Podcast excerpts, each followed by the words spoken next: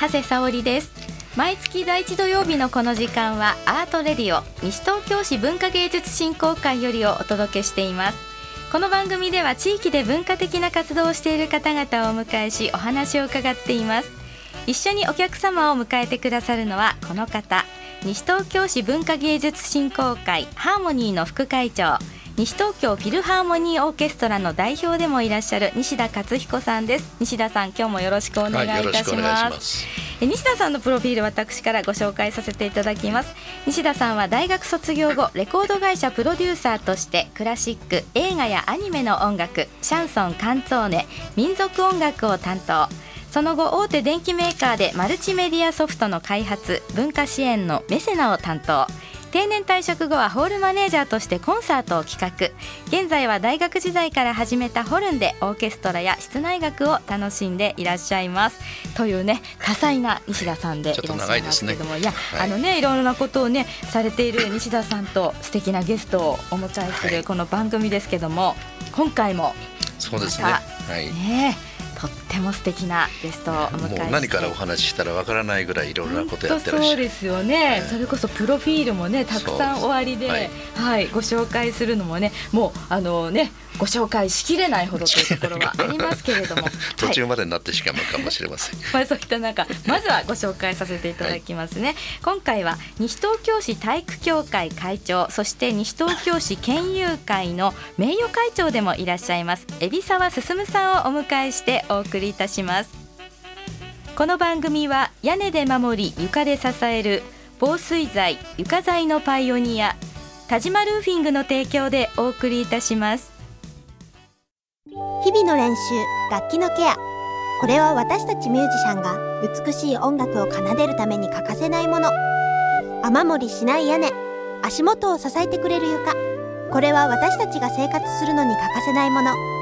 安心安全な空間で生活するためにも防水材床材のメンテナンスを心がけましょう。屋根で守り床で支え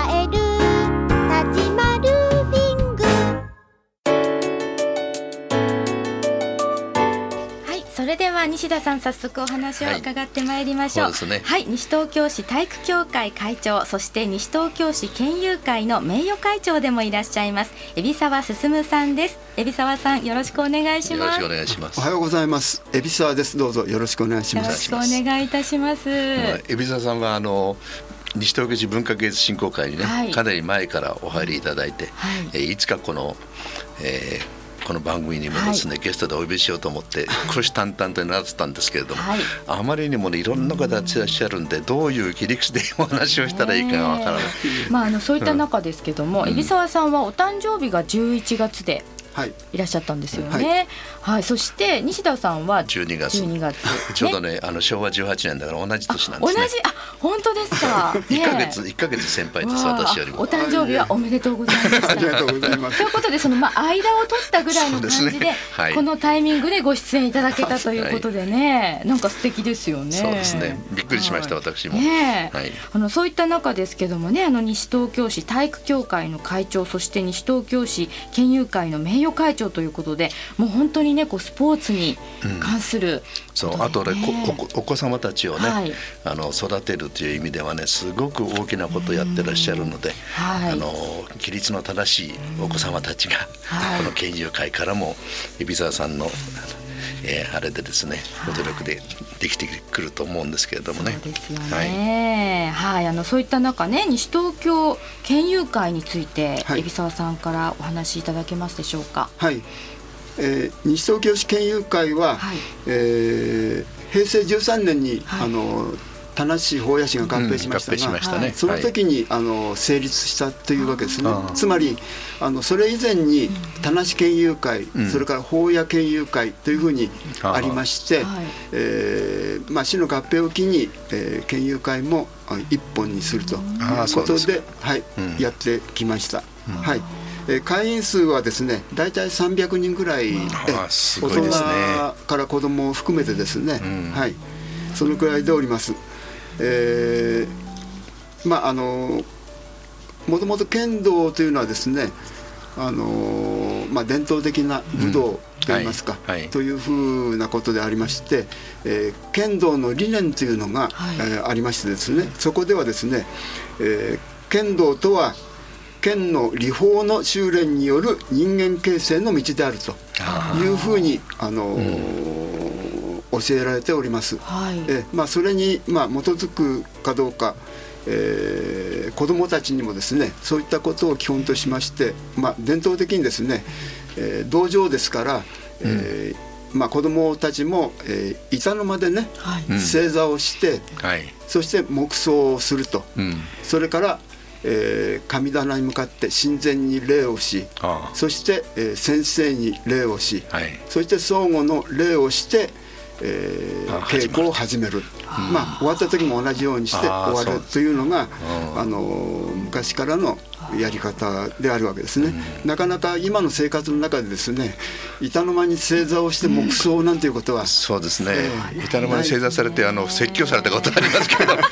えそれは大人になってからですか？それも昔の話それは昔の話ですね。いや今なかなかね、えー、まあ、板の間というかフローリングのねお部屋とかはありますけれども、そうですね、まあ、そういったところだと正座をするという機会もあまりなくなってるんじゃないかと思うんですよね。だから礼儀正しいお子様たちがね、ここから生まれるわけですけれども、ね、普通の人じゃなかなかね経験できないですものね。と思いますね。うん、まあそういったことはですね、はい、あの子供さんにとってですね、はい、例えば週2回の稽古日だったら、うん、それをやるわけですね。大、う、体、ん、週に2回されるんですか？えー、っと平均。まああの西東京地域でですね、あちこちで稽古場所っていうのは分かれていまして、まああのこの近辺ですとえっ、とキラットっていうあキラットねスポーツセンター、はい。はい、それからあの今ある市民、えー、市民会館ですね、はい、田無の、はい、そこでまあ1回ずつやっていますので。あそうですか、はい、ですからあのそうした中でですね、えー、そういうしつけといいますかそういったことをその例えば3年ややるとか、45年やればですね、うん、子どもさんたちに習慣づけができるのかなと思うんですよね。そうですよね、そうするとあの精神的にも落ち着きができるんじゃないかと思う,、思うんです。ですね、今の子どもさんは、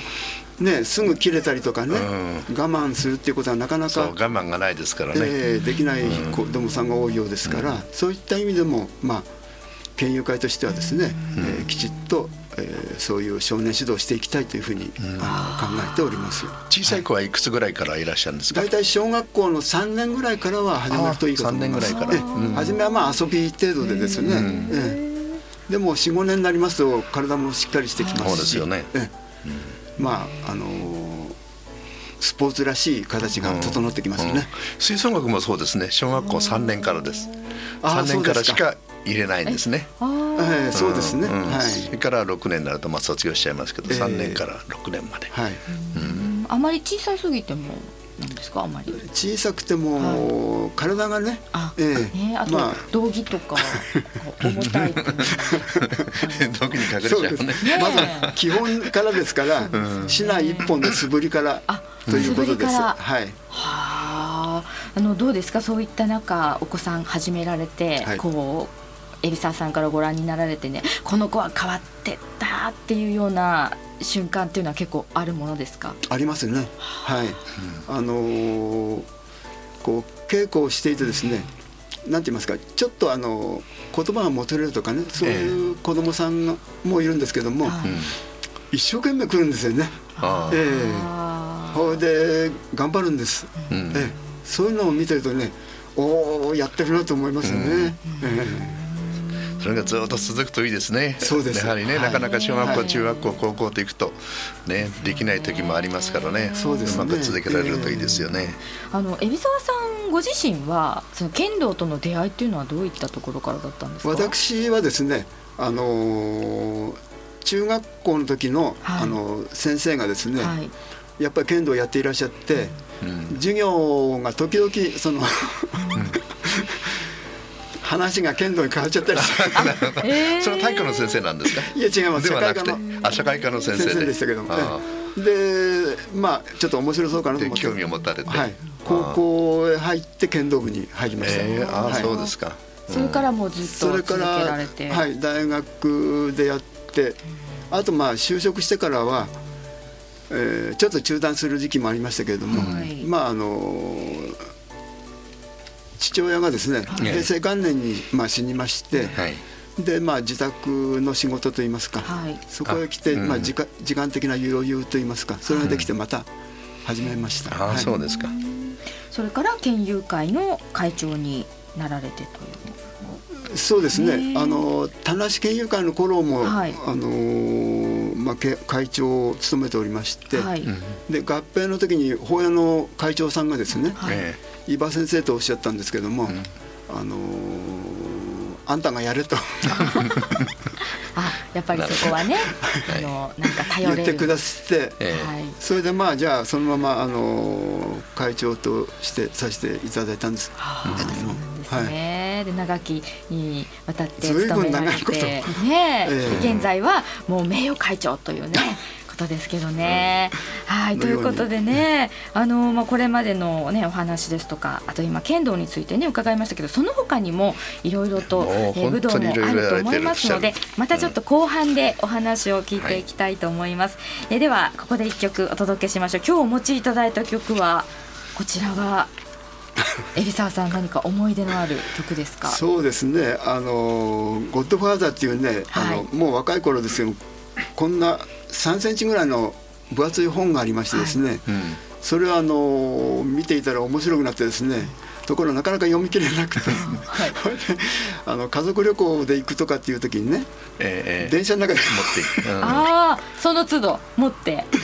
その都度と言いますか、あのその旅行の時にですね、持って行ってそれ夢中になってですねどこ見てきたかわからない。旅行旅行の景色よりもそちらの方ということで、はい、その後映画もね映画化されましたよね。はい、ということでね。では思い出の。思い出の曲をお届けいたしましょう。うえ今日のお届けする曲はマントバーニオーケストラによるゴッドファーザー愛のテーマどうぞ。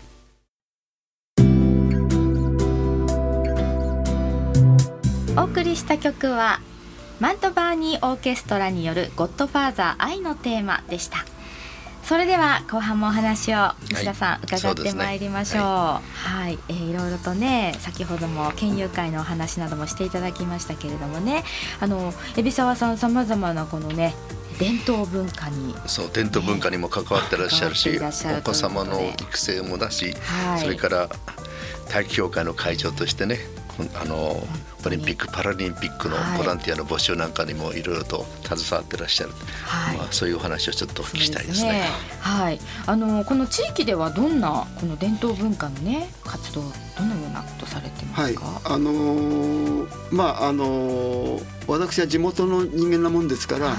え古くからあのー、総持寺とか棚神社の行事にはいろいろと、まあ親にね連れられて行ったりして。うん。いたもんですけれども、はい、そうした中でまあ総持寺ではですね、はい、えー、毎年あのお盆の時期に、あの盆踊りを盆踊りやりますね。やります。はい。西田さん、私司会あ、そうですね。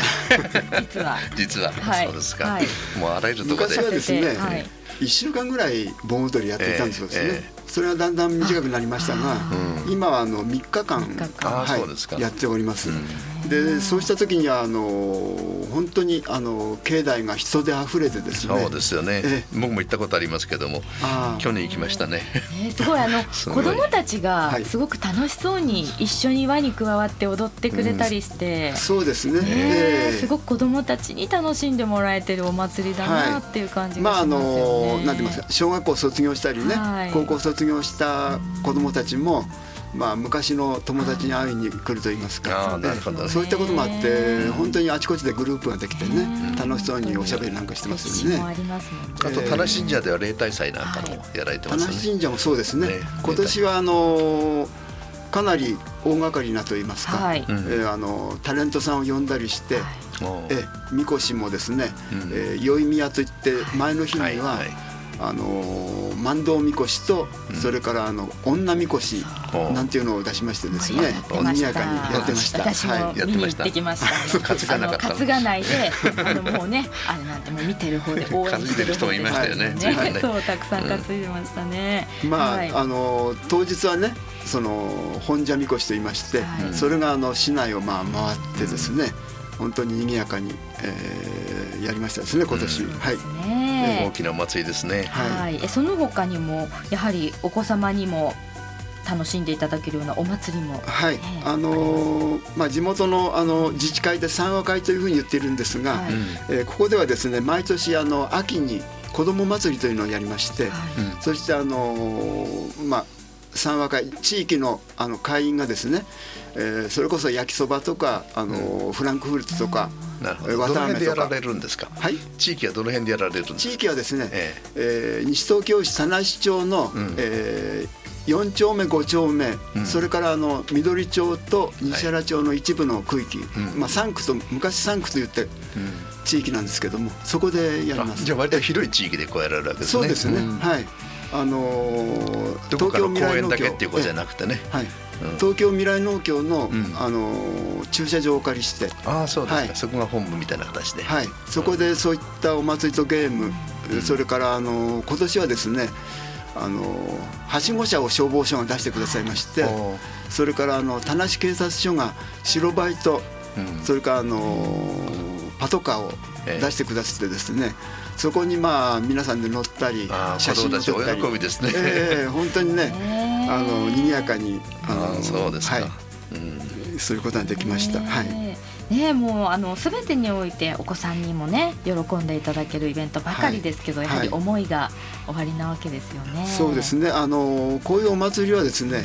子供の時に経験するというのは私は大事だと思うんですよね。うん、そうです、ね、それがいつまでも思い出となるし、うん、また自分たちがその立場になったらねやってやろうというふうにあの考えてくれればありがたいなと思いますよね。そうですね。はい、はい、もうそういった中ね、あのまあ青少年育成といった部分でも、うん、他にもまだまだあの体育協会のね、西東京市体育協会の会長も務めていらっしゃいますけども、体育協会についてはいかがでしょうか？はい、あのー、まああのー、平成27年度からまあ会長を務めさせてもらっていますけれども。はい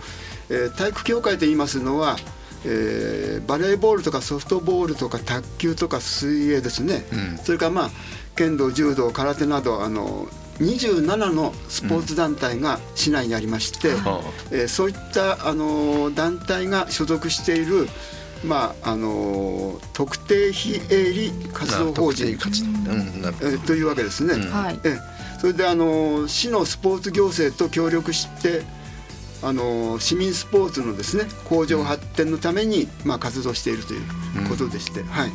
あ大変大きなくくりですね。そうするとね。そうね、うん、そういった中、主な活動としてはどんな感じですか？はいえー、まああのー、市が主催といいますか、えー、各加盟団体はですね、うん、えー、大体まああの夏から秋に多いんですけれども、えー、西東京市民総合体育大会というのをそれぞれの団体が、うんはい大会を開いて、うん、一般市民も一緒になって、えーまあ、参加するとい。うふうなことをやっております。それからあの毎年あの体育の日ですね、はい、10月ですが、はい、えー、市民スポーツ祭りというのを、えー、行いまして、はい、ここではあのまあいわば大運動会といいますか、うん、えー、リレーとか玉入れとか綱引きとかですね、うん大縄跳びなんていうのもやりますけれども、うん、小学校とか中学校でなかなかできないぐらいのあの規模でねやられるんで面白いですよね。えー、はい。であの今年はですね、えー、10月の8 8日にやりましたけれども、うん、大体まあ4500人くらいの市民の皆さんが、えー、楽しんだというふうに、えー、なっております。ね、その他にも、あのー、まあ、西東京市のこのロードレース大会ですとか、はい、あとリレーマラソンもねそうですね、えー、こちらはこのまだメンバーを募るっていうのはこれからですか、あのロードレース大会といいますのは、はい、あの2月に、はい、あのなんて言いますかあの向こう台とか新町付近の道路で、うん、えー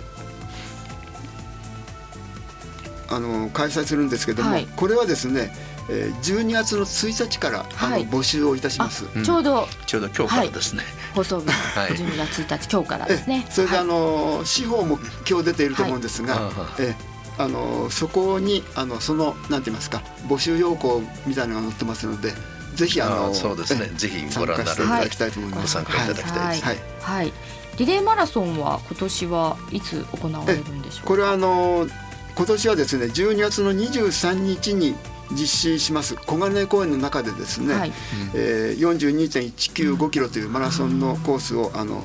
何人かのチームああの人に分かれてですね、はい、えー、1チームで分かれてということですが、え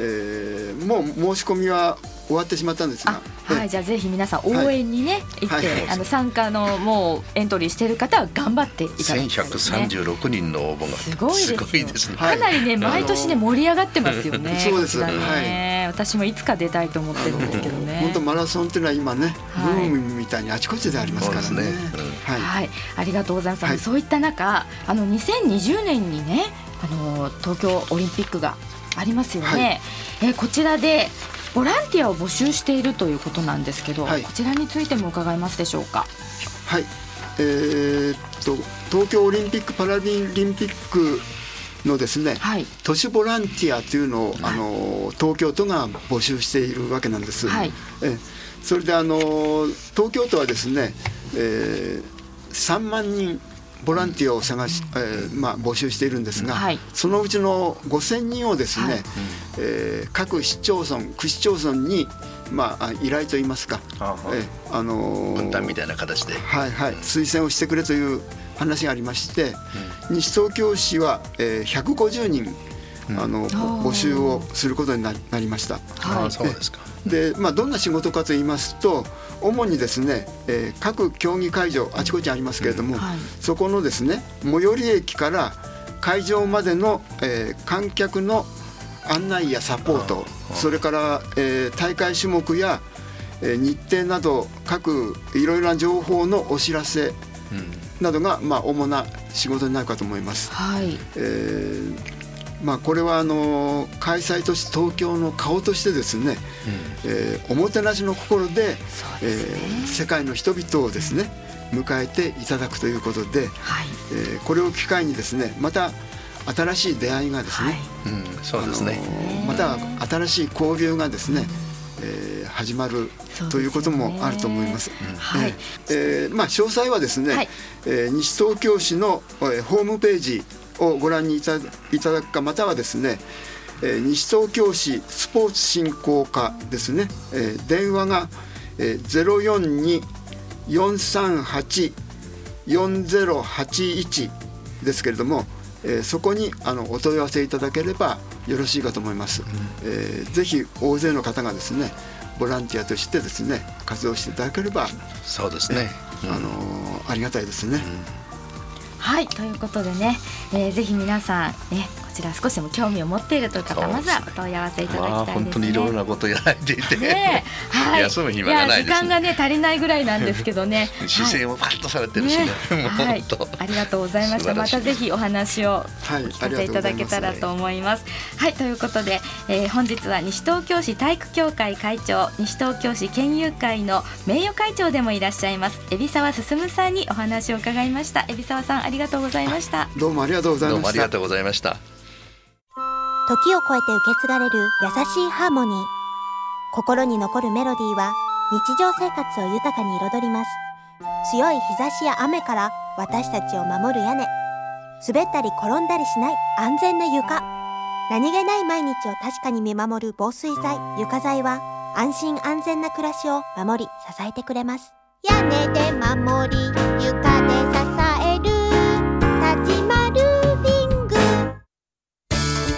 西田さん早いものでお時間です、はい、そうですね、はい、い。かがでしたでしょうか？今日はもう本当楽しんでね、ね、いろいろなこと、うん、いろいろいいお話が聞けました。伺いたいですね、はい、はい、ではここで西東京市文化芸術振興会に関連する情報をお願いいたします。はいえー、一つ12月の24日。これ私が代表やってます、はい、西東京市文あ西東京フィルハーモニーオーケストラの定期演奏会があります、はい、えー、まあクリスマスイブということでお忙しいかもしれませんけどもやる曲がクリスマスイブっていう曲があります。これ日本初演です。それとかブラームスのシンフォニー1番とか木漏れ日ホールで、えー、2時開演で、はい、えー、全席指定、じゃあ全席自由で1000円でっております。クリスマスイブですね。12月24日月曜日の祝日、うん、月曜日の休日ですね休日ですね、ね、はい、はい、それともう一つ、えー、子どもミュージカルワークショップっていうのが毎年やってるんですが、はい、それの発表公演が12月の27日木曜日と12月28日の金曜日にあります、はい、それぞれにあの時間は違ったりするんですけれどもぜひホームページでもご覧いただいて、えー、コンボリビ法のホームページも載っかっておりますえー、ここで子どもたちのですね楽しいミュージカルをぜひご覧になってください。今度のタイトルはミュージカルフレンドシップ友達という形で木漏れ日法の小ホールでやります。はいということでありがとうございます、はい、はい、えー、さてこの番組は放送終了後インターネットのポッドキャストでも配信しています。各検索サイトから FM 西東京で検索してみてください、えー、もう次回は来年ことになりますね。そうですね。ねはい、はい、来年も来月1月の第一土曜日のこの時間もどうぞお楽しみに。お相手は長谷沙織と西田勝彦でした。はい、それではちょっと早いですけど良いお年をお迎えください。はい、ありがとうございました。この番組は屋根で守り床で支える防水材床材のパイオニア田島ルーフィングの提供でお送りいたしました。